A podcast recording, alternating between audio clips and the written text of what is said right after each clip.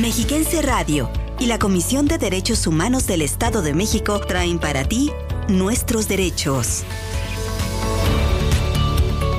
El espacio radiofónico dedicado a divulgar la cultura de la paz y el respeto a los derechos humanos. Nuestros derechos. Acompáñanos. Es un gusto recibirles hoy aquí en esta emisión de Nuestros Derechos. Amigas y amigos Radio Escuchas, les damos la bienvenida al espacio de la Comisión de Derechos Humanos del Estado de México a través de Mexiquense Radio.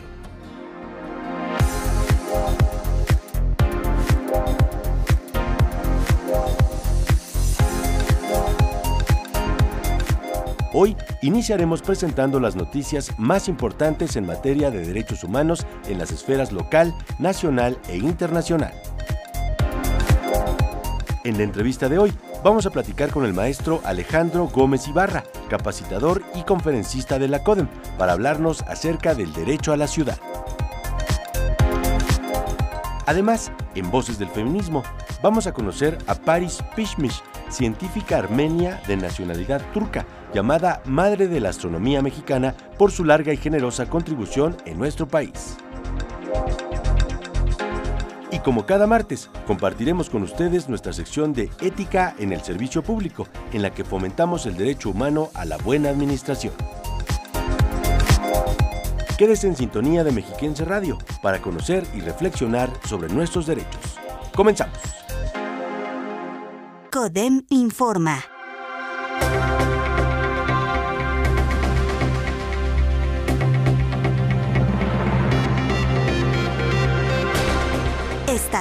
Con el propósito de fortalecer la cultura de respeto a los derechos humanos de las personas, personal de la Casa de la Dignidad y las Libertades brindó 16.415 asesorías del 1 de enero al 7 de noviembre de este año 2023, así lo informó la presidenta del organismo defensor, Mirna Araceli García Morón.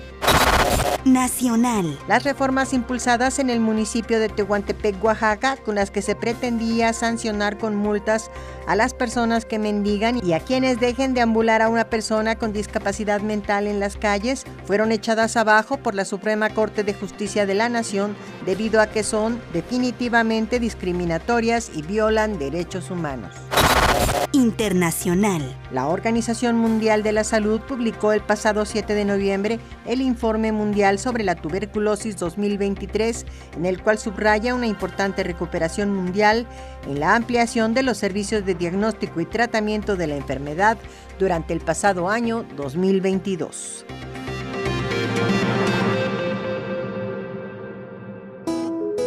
Conoce tus derechos. Nuestra Constitución, nuestros derechos. Los derechos humanos son todo aquello a lo que tenemos derecho y nos pertenece solo por el hecho de nacer como personas de la raza humana y existir. En México, están reconocidos y protegidos en la Constitución Política de los Estados Unidos Mexicanos y en otras leyes nacionales. Derechos humanos en la Constitución mexicana. Comisión de Derechos Humanos del Estado de México. Casa de la Dignidad y las Libertades. 30 años defendiendo tus derechos.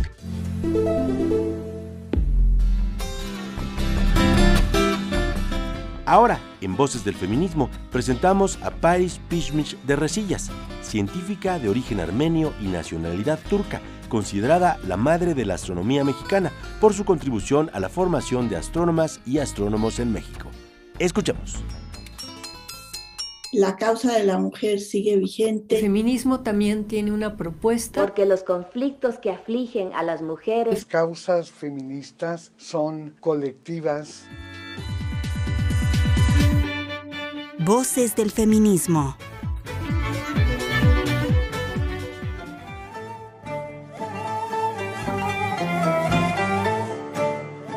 Salió en, el año 39 de su país porque se venía una guerra y tenía pues la ilusión de probablemente continuar su carrera, que es finalmente lo que lo que logró, a pesar de que sus padres no le habían ni siquiera querido dejar ir a la universidad. Al principio nada de que ibas a ir a la universidad con, con los turcos, ¿no? Porque como eran turcos y armenios que no se querían, parte de la dificultad y cómo ibas a encontrar un trabajo de astrónomo en tu país era complicado.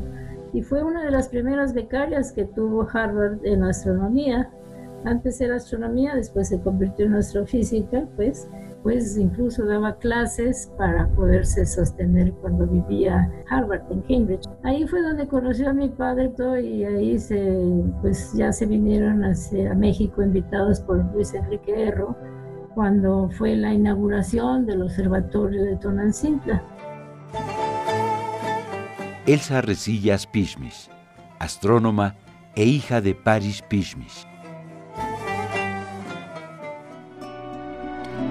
Paris Pishmish, científica de origen armenio y nacionalidad turca, es la llamada madre de la astronomía mexicana por su larga y generosa contribución a la formación de astrónomas y astrónomos en el país.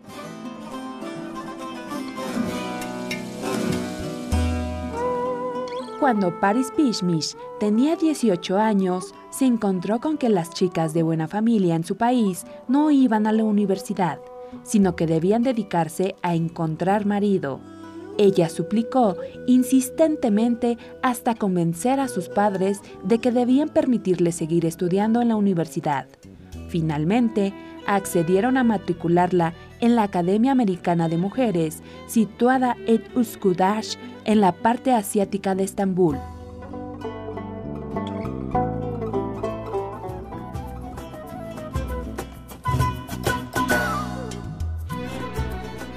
Luego de varios estudios, en 1937 se graduó y fue la primera en su promoción. Obtuvo el grado de doctora en matemáticas con una tesis sobre la rotación de nuestra galaxia, la Vía Láctea. La doctora Paris Pishmish fue la primera persona, hombre o mujer, con formación profesional en astronomía que tuvo México. Ella fue una de las primeras mujeres licenciada por la Universidad de Estambul en esta materia. Trabajó como ayudante en el observatorio de esta universidad, donde también hizo de traductora e intérprete de francés, alemán o inglés al idioma turco.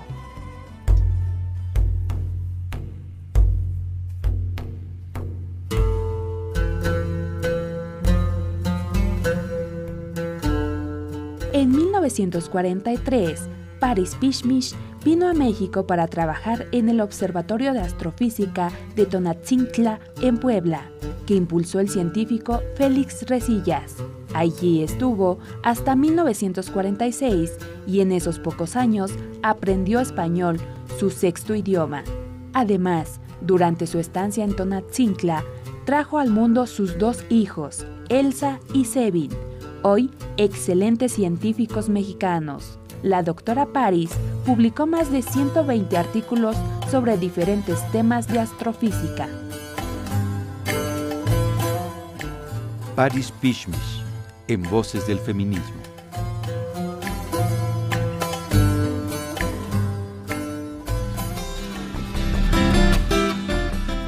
A continuación, les invito a escuchar el material que preparamos para ustedes acerca del derecho a la ciudad. Acompáñenme.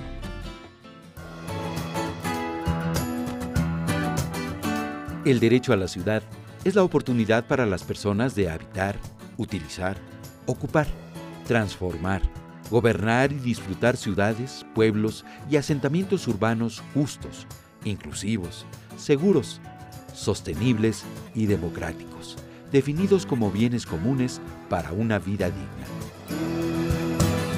Su ejercicio permite un mayor acceso a ciudades libres de discriminación, inclusivas, igualitarias y con participación ciudadana. Como parte de nuestros derechos fundamentales, debemos trabajar por una ciudad o asentamiento humano libre de discriminación por motivos de género, edad, condición de salud, ingresos, nacionalidad, origen étnico, situación migratoria u orientación política, religiosa o sexual. El derecho a la ciudad Implica responsabilidades en todos los ámbitos para gobiernos y personas, a fin de ejercer, reclamar, defender y promover la gobernanza equitativa y la función social inclusiva de todos los asentamientos humanos dentro de un hábitat donde se respeten los derechos de todas las personas. Para saber más de este tema, continúa con nosotros aquí, en Nuestros Derechos.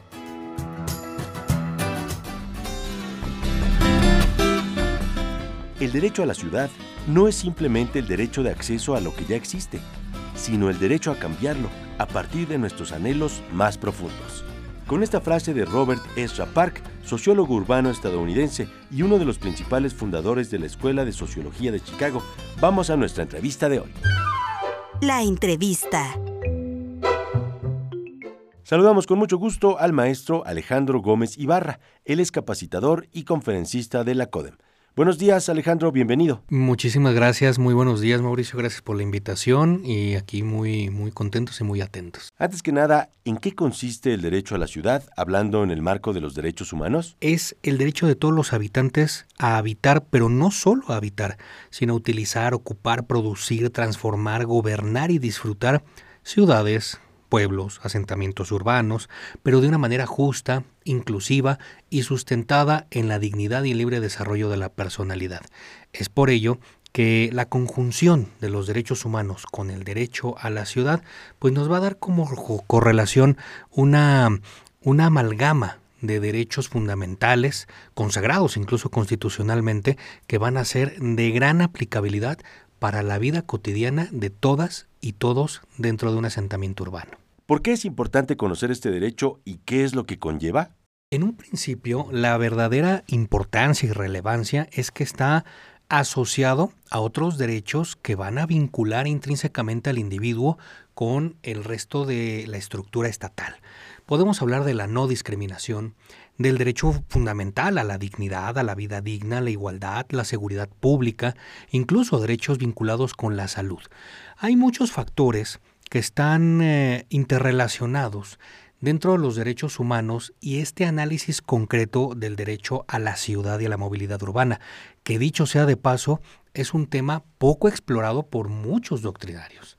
No hay grandes fuentes de conocimiento con respecto a este, a este material, no hay incluso eh, una aplicación positivista dentro de muchísimos andamiajes constitucionales en todo el mundo, incluyendo el nuestro.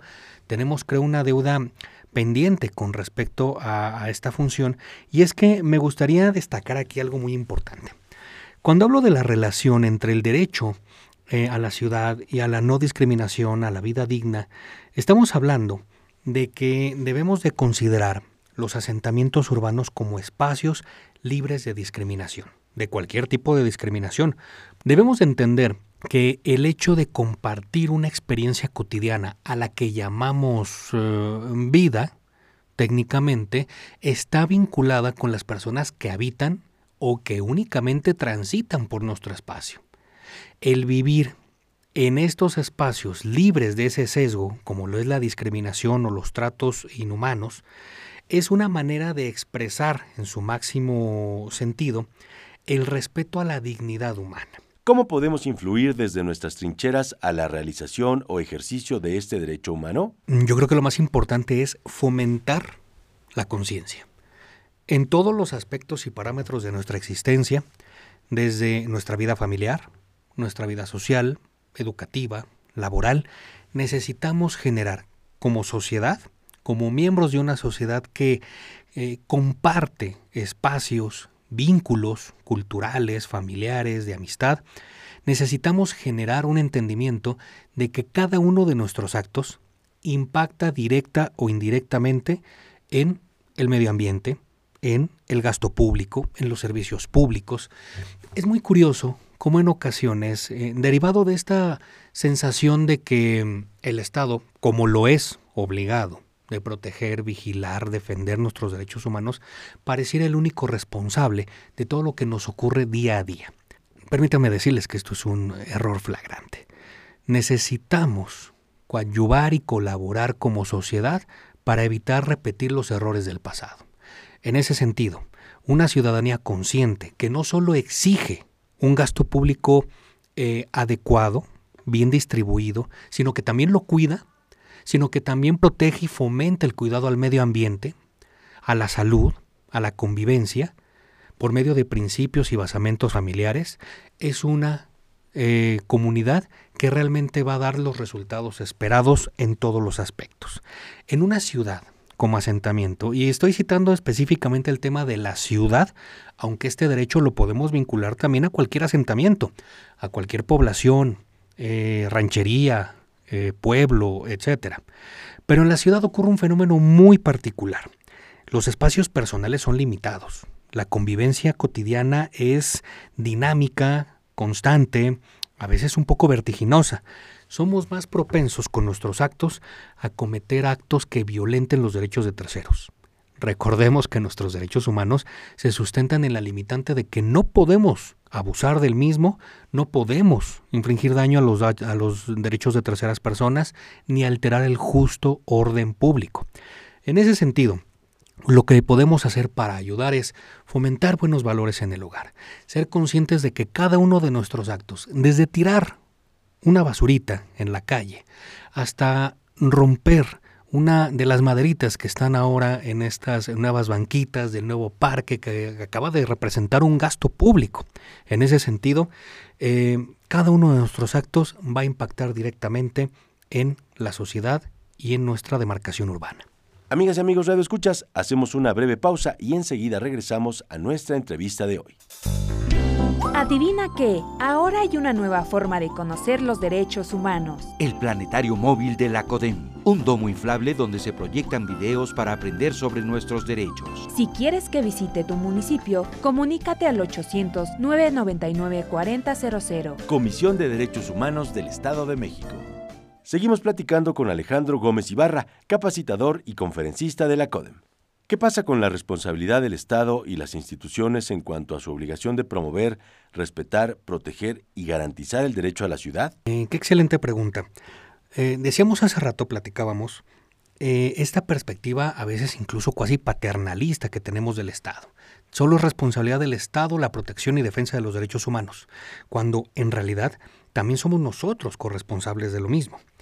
Este derecho en lo particular, el derecho a la ciudad y la movilidad urbana, es la suma y la representación de las garantías constitucionales. Usted mismo las mencionó, promoción, respeto, protección. Es la suma de estas garantías vistas desde la perspectiva del servicio público y del gasto público. El Estado tiene una obligación con, nosotros como ciudadanía. Ese derecho particular de tener una vida digna, un espacio digno para vivir, se representa por medio de todos los servicios que utilizamos. La movilidad, eh, el, alumbrado, eh, pavimentación, todos los servicios eh, y todas las convivencias e interacciones. Pero nosotros también tenemos una responsabilidad añadida. esto lo considero una parte importante del por qué de hecho se considera un derecho humano el derecho a la ciudad. Hablábamos de la conciencia ciudadana. Hablábamos de este enfoque que debemos de tener de proteger y coadyuvar todos en equipo. Le pongo un ejemplo, hace rato mencionábamos, ¿no? Hablábamos de la conciencia de cuidar el medio ambiente.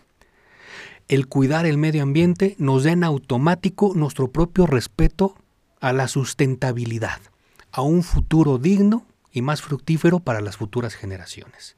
La importancia del derecho a la ciudad radica en que el día de hoy seamos conscientes que cada uno de esos actos suma en la dignidad y el libre desarrollo de la personalidad de nosotros, de nuestras familias y de las futuras generaciones. Y en ese sentido el Estado también tiene una vital, vital participación. Las instituciones públicas no solo deben promover, sino vigilar aspectos tan esenciales como el conocimiento de las necesidades básicas. Dicho de otra manera, Mauricio, para, que, para, para cerrar esta, esta pregunta de una manera más concreta, el Estado, si bien no es el único responsable, tiene la gran eh, afrenta de cumplir el apartado más difícil del cumplimiento de esta prerrogativa. Ser consciente socialmente, pero sensible individualmente. El Estado, al instaurar eh, alguna estrategia, por ejemplo, de movilidad urbana, debe de pensar socialmente en dónde se necesita, quiénes la van a utilizar, qué trato o qué eh, factores va a, mm, desarrollar dentro de un entorno urbano.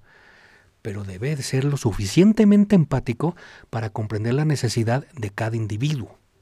Algo que nos duele muchísimo, lamentablemente, a veces en el servicio público. Aplicamos políticas sociales, pero cuando llega la persona a usar el servicio, cuando llega a la ventanilla, recibe un trato no diferenciado, un trato sesgado en la discriminación, en el que a veces por medio de improperios no se le da el trato que representa. Esa es la gran afrenta que tiene el Estado con respecto al derecho a la ciudad.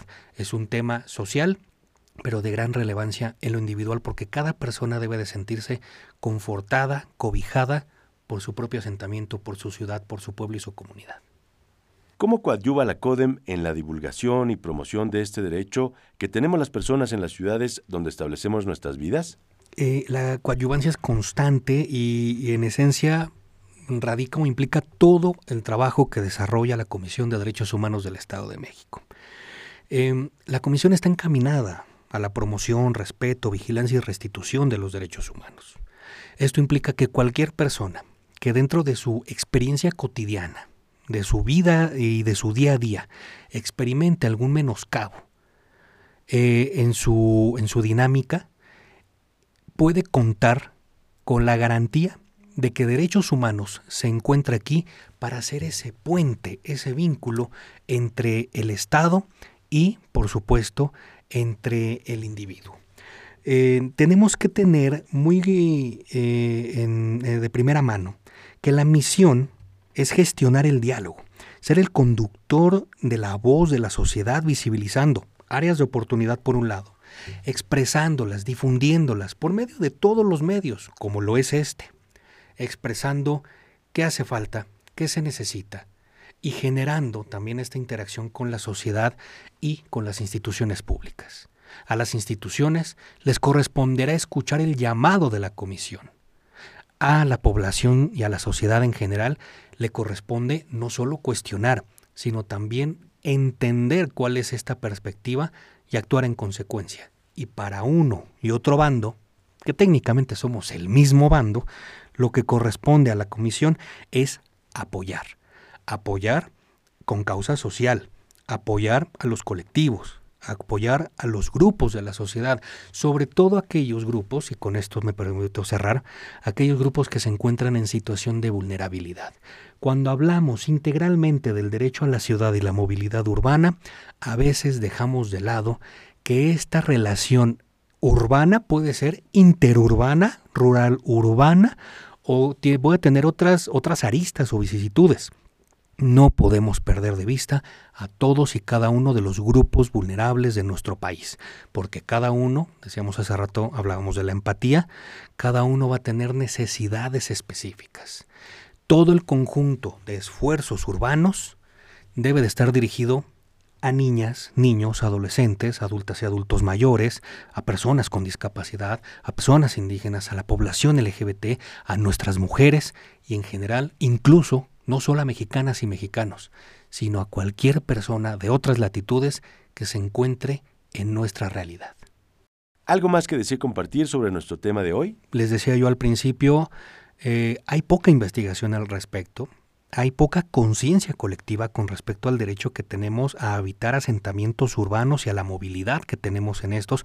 A veces lo confundimos con, el, con la libertad de tránsito o de desplazamiento cuando tienen características muy específicas. Yo oh, les invito a que hagan este ejercicio de acercamiento, de investigación al tema y que logren vincularlo con otro tema que es de importancia, bueno, yo digo mayúscula, el derecho a la buena administración pública. Están vinculados uno con el otro y en algunas ocasiones no encontramos ese puente o ese nexus que nos da como consecuencia el que se pueda considerar en discusiones incluso de carácter legislativo. Tenemos una deuda pendiente fortísima con la sociedad con respecto al reconocimiento constitucional de la buena administración pública y del derecho a la ciudad como un derecho ya fundamental, es decir, que se encuentre consagrado en la Constitución. Yo creo que la invitación es a todas y todos que estén interesados en este tema, investiguen, eh, acérquense y mientras más grande hagamos el foro de debate de estos temas, yo creo que será de mayor relevancia y tal vez en un, en un día no muy lejano podamos ver cómo esto impacta directamente en una legislación favorable para la sociedad. Estas fueron las palabras del maestro Alejandro Gómez Ibarra, capacitador y conferencista de la CODEM. Hasta pronto y muchas gracias por acompañarnos. Gracias por seguir con nosotros. Les presentamos ahora otro episodio de la sección Ética en el Servicio Público para fomentar el derecho humano a la buena administración. Acompáñenme. Código de Ética.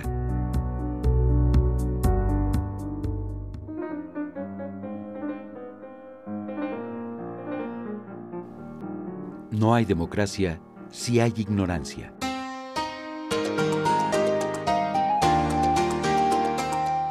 Todo Estado democrático debería fomentar en su población el pensamiento crítico, la formación ética y el cultivo de la curiosidad intelectual lo que generaría una sociedad más libre y responsable y, en consecuencia, una sociedad más armónica.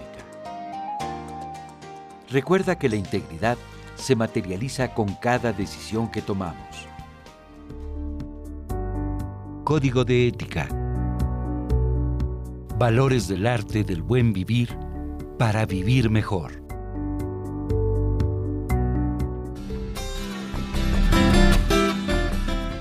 Amables Radio Escuchas, queremos recordarles que estamos a sus órdenes en la Comisión de Derechos Humanos del Estado de México. Pueden consultar nuestra página que es www.codem.org.mx. Tenemos también números telefónicos disponibles para ustedes, el 722-236-0560. También estamos en las redes sociales, en Facebook nos pueden localizar como Comisión de Derechos Humanos del Estado de México, en x arroba codem en tweets e Instagram. Somos Derechos Humanos-Edomex y les invitamos también a que se suscriban a nuestro canal de YouTube, Codem Oficial. Asimismo, les invitamos a escuchar la producción de podcast para la promoción de la cultura de los derechos humanos que tiene la CODEM en su cuenta oficial en la plataforma Spotify. A nombre de nuestra presidenta, la maestra Mirna Araceli García Morón, agradecemos al público Radio Escucha por el favor de su preferencia para este espacio semanal de promoción de nuestros derechos. Muchas gracias a Raúl Cruz, que está en la producción de este espacio, Claudio Barrera en la coordinación general, los guiones son de Elizabeth Zúñiga. Gracias también a nuestras compañeras y compañeros en la cabina de Mexiquense Radio. Soy su servidor, Mauricio Hernández, y con todo gusto nos escuchamos el próximo martes a las 11 de la mañana para conocer más acerca de nuestros derechos humanos. Muchas gracias, que tengan un excelente día.